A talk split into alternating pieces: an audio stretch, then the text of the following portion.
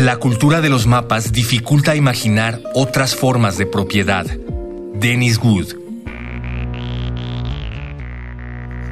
En el papel.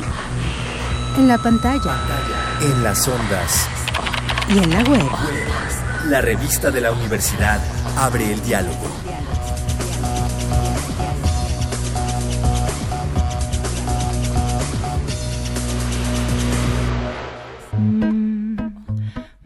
Mes en la revista de la Universidad de México hablamos de mapas.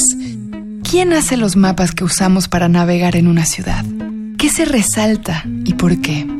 ¿Cómo difiere un mapa trazado por una mujer de uno trazado por un hombre? ¿Y si lo traza un homosexual? Precisamente para hablar de diferentes maneras de ocupar el mismo territorio, invitamos al escritor, periodista y columnista gay y de lo gay, Wenceslao Bruciaga. ¿Cómo sería el mapa de una ciudad de México si lo hiciera un hombre homosexual? ¿Qué áreas favorecería y qué zonas resaltaría para ser evitadas, tal vez porque son peligrosas o intolerantes? Hablando de la Ciudad de México, y creo que sí es interesante porque evidentemente la discriminación en México cada vez es menos si se compara como era, digamos, en los 60, 70 y todavía en los 80, pero ya partiendo no nada más como de la discriminación por ser gay, sino cuando pues, el VIH se encontraba como en, un momento crítico, por así decirlo. Entonces ya no es la misma. Pero lo interesante del mapa de la Ciudad de México es que sí podría dividirse como en dos partes y sí es, es una donde una muy segura y otra menos segura y esto pues evidentemente lo que hace es que te aumenta de discriminación. A lo que voy es que, por ejemplo, sí hay, digamos, tres barrios, por así decirlo, en donde podrían considerarse seguros en cuanto a que, vamos, puede ser gay sin que esto te vuelva vulnerable. Y sería, bueno, evidentemente la zona rosa, Polanco, porque ahí se han establecido un par de, de, antros gays que si bien están como muy instalados o como muy adoctrinados por la clase social que se maneja en Polanco, pues de alguna manera sí visibiliza, aunque visibiliza a ese, a ese sector de gays que consumen en ese tipo de lugares, pero pues bueno, está ahí y para bien o para mal, pues visibiliza, ¿no? Y el otro sería que es muy interesante los antros gays que de un tiempo para acá se han abierto en la calle de República de Cuba, en el centro histórico, como el Marrakech, la Purísima, el Teatro Garibaldi, y que ellos con el tiempo sin querer, eh, han adoptado una identidad bastante interesante, como que han acogido a esos grupos que últimamente se hacen eh, o, se autodenominan como queers,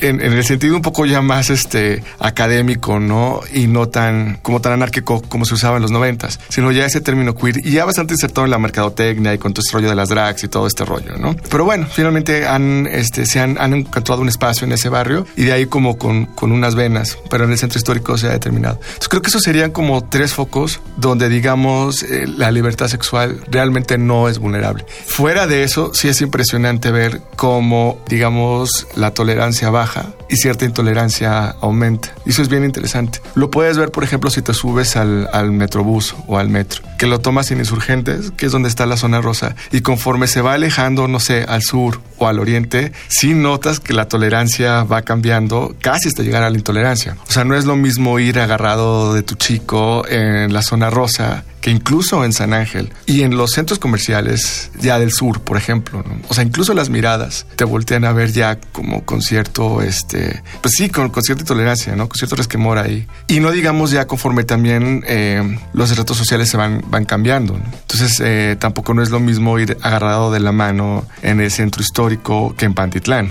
Entonces, eso es como un reflejo también de cómo una ciudad que se jacta de ser pues tolerante y gay friendly pero también estas etiquetas evidentemente son etiquetas de mercadotecnia, ¿no? Pero que en la ejecución o eh, en el momento en el que tendría que ser algo real, pues te das cuenta que, que no. Y, y, vamos, ya, por mucho tiempo la Ciudad de México fue una de las ciudades más grandes del mundo. Y esto, pues sí, era evidente en la forma en cómo se fragmenta incluso la tolerancia, ¿no?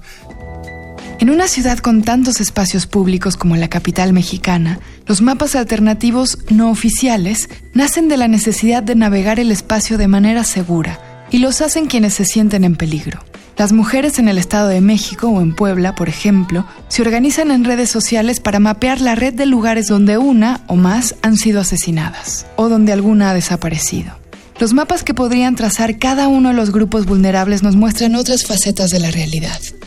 Seguramente un hombre gay o un hombre homosexual mapea distinto a una chica lesbiana, por ejemplo, o a una chica transgénero, trans, ¿no? Es decir, que también son como muy distintos. Entonces aquí sí quisiera aclarar que nada más como que tengo el conocimiento del, del mapeo que hacemos los homosexuales. Y en ese sentido es muy interesante porque, a ver, es muy interesante cómo, digamos, las apps o las herramientas digitales se han adaptado a un mapa que los homosexuales en la Ciudad de México han cartografiado desde hace mucho tiempo por mera sobrevivencia, ¿no? Y a lo que me refiero es cómo es la apropiación de los espacios públicos. Es decir, en los 70s, 80s, los 90s, pues era este ejercicio del cruising y de tener sexo anónimo en parques, en estaciones del metro, en los baños de algunas tiendas. Y eso sigue persistiendo hasta el día de hoy. Y es, es una forma también como de rebelarte ante esta discriminación. Es decir, bueno, si la sociedad te discrimina, entonces como que tú te apropias de esos espacios públicos que en, en teoría están como dominados por los heterosexuales que, que, te hacen un lado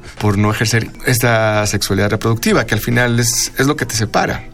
O sea, dirán lo que dirán las, las teorías queers, pero al final si hay, hay un ente biológico ahí que es el que te separa, si eres reproductivo no. Y, y cuando tienes este ya, no nada más este, ejercicios eróticos, eróticos con las personas de tu mismo sexo, sino evidentemente es reproductivo, entonces ahí empieza la discriminación. Y era mucho más fácil también de pronto encontrarte con otros hombres que buscaban lo mismo en un ejercicio bastante democrático. Es decir, o sea, no preguntabas si alguien era casado, si tenía familia, de qué estrato social o sea, nada más se reunían en un punto a tener sexo y ya. Y entonces era, bueno, lugares bastante famosos como el Parque Hundido, que está muy bien documentado, por cierto, en el libro de Luis Zapata, del vampiro de la colonia Roma, por ejemplo. Digo, hablando de esa época, ¿no? Los vagones del metro, los baños de algunas este, centrales camioneras, por ejemplo. Los vagones del metro, que es algo que retomo justamente en el último número de la revista de la UNAM. Entonces, esa apropiación de los, de los espacios públicos es lo que ha hecho hacer un mapa justamente. Y creo que aquí hace una palabra que como muy de moda, ¿no? Por este rollo de la intersección entre los discriminados y los, discri los no discriminados, ¿no? Entonces es la forma. Y a lo que iba es que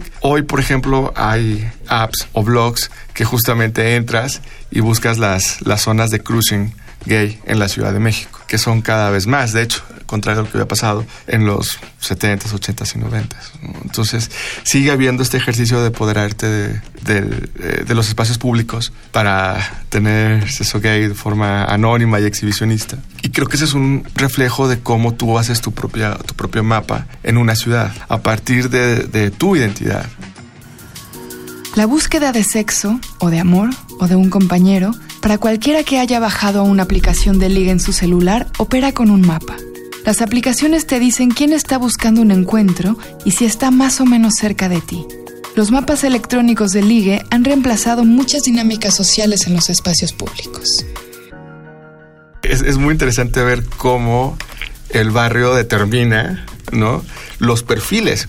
O sea, al final por ejemplo, si tú abres una de estas apps en lugares como la Condesa, los perfiles se terminan pareciendo en muchos sentidos. Si lo abres, no sé, al, alrededor de CU, por ejemplo, o si lo abres en Coyoacán, no sé, si lo abres en la Náhuac, los perfiles empiezan a, a tener ciertas semejanzas, ¿no? Entonces, es por ahí escribí una, tal vez alguna nota de como que alguien iba a la condesa porque pues como que ligaba argentinos o modelos o cosas así. Entonces eso también es, es, muy interesante ver cómo también el barrio de alguna manera ya te predispone qué tipos de perfiles vas a encontrar ahí. Y, y sí, puede ser que esto es, eh, sea una especie de, de normalización de la, de la diferencia. La palabra normalización me causa un poco de conflicto, pero, pero bueno, más bien como que te acostumbras a la diferencia. Para nuestro invitado, Wenceslao Bruciaga, los mapas son herramientas de reconocimiento o de validación de la diferencia, pero también son rutas de supervivencia. Y aparte sí son como, sí son victorias urbanas, o sea, sí son unas victorias sobre el espacio público, en el que pues todos, todos tenemos derecho a la, a la, convivencia. Y aquí como poniendo referencias, por ejemplo, con otras ciudades del mundo en, en el que las autoridades eh, a ver, las comparaciones son odiosas, pero a veces necesarias, ¿no?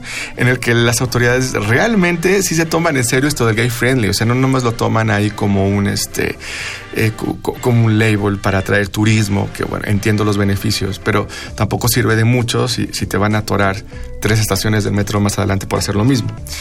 Y mm, es interesante como otras ciudades, eh, pues sí, primermundistas, inevitablemente, pero así es, eh, que sí hay, hay una especie como de regularización alrededor de estas zonas de cruising en parques, por ejemplo, o en playas. Entonces hay parques en, San Francisco, por ejemplo, o en Toronto, o en Portland, que, hay, que son parques que en la mañana van los papás a, pasear carreolas y en la noche pues está, se llenan de homosexuales para tener sexo oral y más, o todo lo que se pueda hacer en un arbusto. Y, este, y es, es, muy interesante ver cómo finalmente eh, se regulariza y las autoridades tienen una obligación ante esa regularización y pues que detrás de la tolerancia y de no molestar. Y son como fraccionados, eventualmente salen ahí o, por ahí te dicen, no, pues eso ya no es como tan, tan legal, pero para mí esa es, la, esa es la verdadera tolerancia de una ciudad que se jacta de, gay friendly y no nada más quedarse ahí como, como en la apariencia, ¿no? Y decir, bueno, o sea, qué padre que pongan banderas de arcoíris en todos lados y que, que, la marcha gay, que es en este mes, junio, se conoce como el mes del orgullo gay, eh, que se viene reforma. Bueno, pues está bien, pero el resto del año, ¿qué? o sea, no nada más.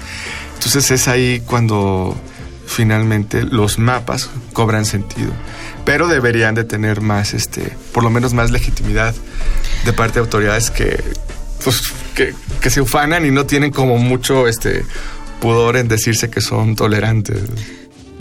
Los mapas alternativos para homosexuales son muy distintos, desde luego, en la Ciudad de México y en el interior de la República. En todo caso, no queremos Google Gay.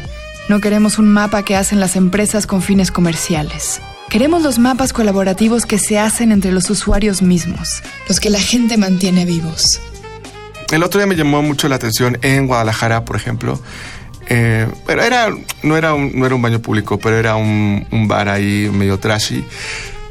Pero sí vi escrito con un, con un plumón eh, de estos que huele como a popper, precisamente, escrito que, eh, que si necesitabas ayuda u orientación eh, de VIH o entonces pues llamaras a un, a un número, a un grupo de WhatsApp. Se me hizo bien interesante porque ya, o sea, es como, pues más allá como de, de los grupos de WhatsApp ya propiamente establecidos o que surgen desde, desde las redes, ¿no? Sino que alguien buena onda pensó que, pues, que en ese baño se hacían cosas y que eventualmente podrías pescar algo y lo puso ahí en, buena onda. Entonces me llamó la atención, eh, anoté el número, entré y pues era como un número de donde se compartían consejos, este, donde podrías ir como por antirretrovirales, es decir, no nada más, eh, era como una red de protección eh, justo alrededor de las, de las prácticas de sexo, de hombres que tienen sexo con otros hombres. Entonces me hizo muy interesante. Entonces eh, siempre hay como estas brújulas que si bien, bueno, son hedonistas en un principio, te encuentras mensajes como estos que sirven también como una red de protección, ¿no? Y se me hizo bastante interesante. Y es así como que se me... Sobre todo porque, vamos, la, obviamente en la provincia hay gays y también requieren de estas dinámicas. Entonces también se van gestando estas, estas brújulas, ¿no? Que son, son interesantes y es, es parte también de la, de la identidad. ¿Qué otros mapas colaborativos de supervivencia harían ustedes? ¿Cuáles nos surgen? Llegamos al final del programa. Para leer más sobre mapas les recomendamos los artículos La representación cartográfica de Pierre Jourde y Los mapas y el Estado de Dennis Wood. Ambos textos se encuentran en el número de este mes de la revista de la Universidad de México. Consúltenla en el sitio web www.revistadelauniversidad.mx. En Twitter y en Facebook nos encuentran como revista-unam y escríbanos sobre este programa a arroba room radio y TV. Gracias a Yael Vais, Miguel Alvarado y Andrea González. Yo soy Elvis Liceaga. Hasta pronto. Este programa es una coproducción de la Revista de la Universidad de México y Radio UNAM. En el papel. En la pantalla. En las ondas. Y en la web. La revista de la universidad abre el diálogo. Radio UNAM. Experiencia sonora.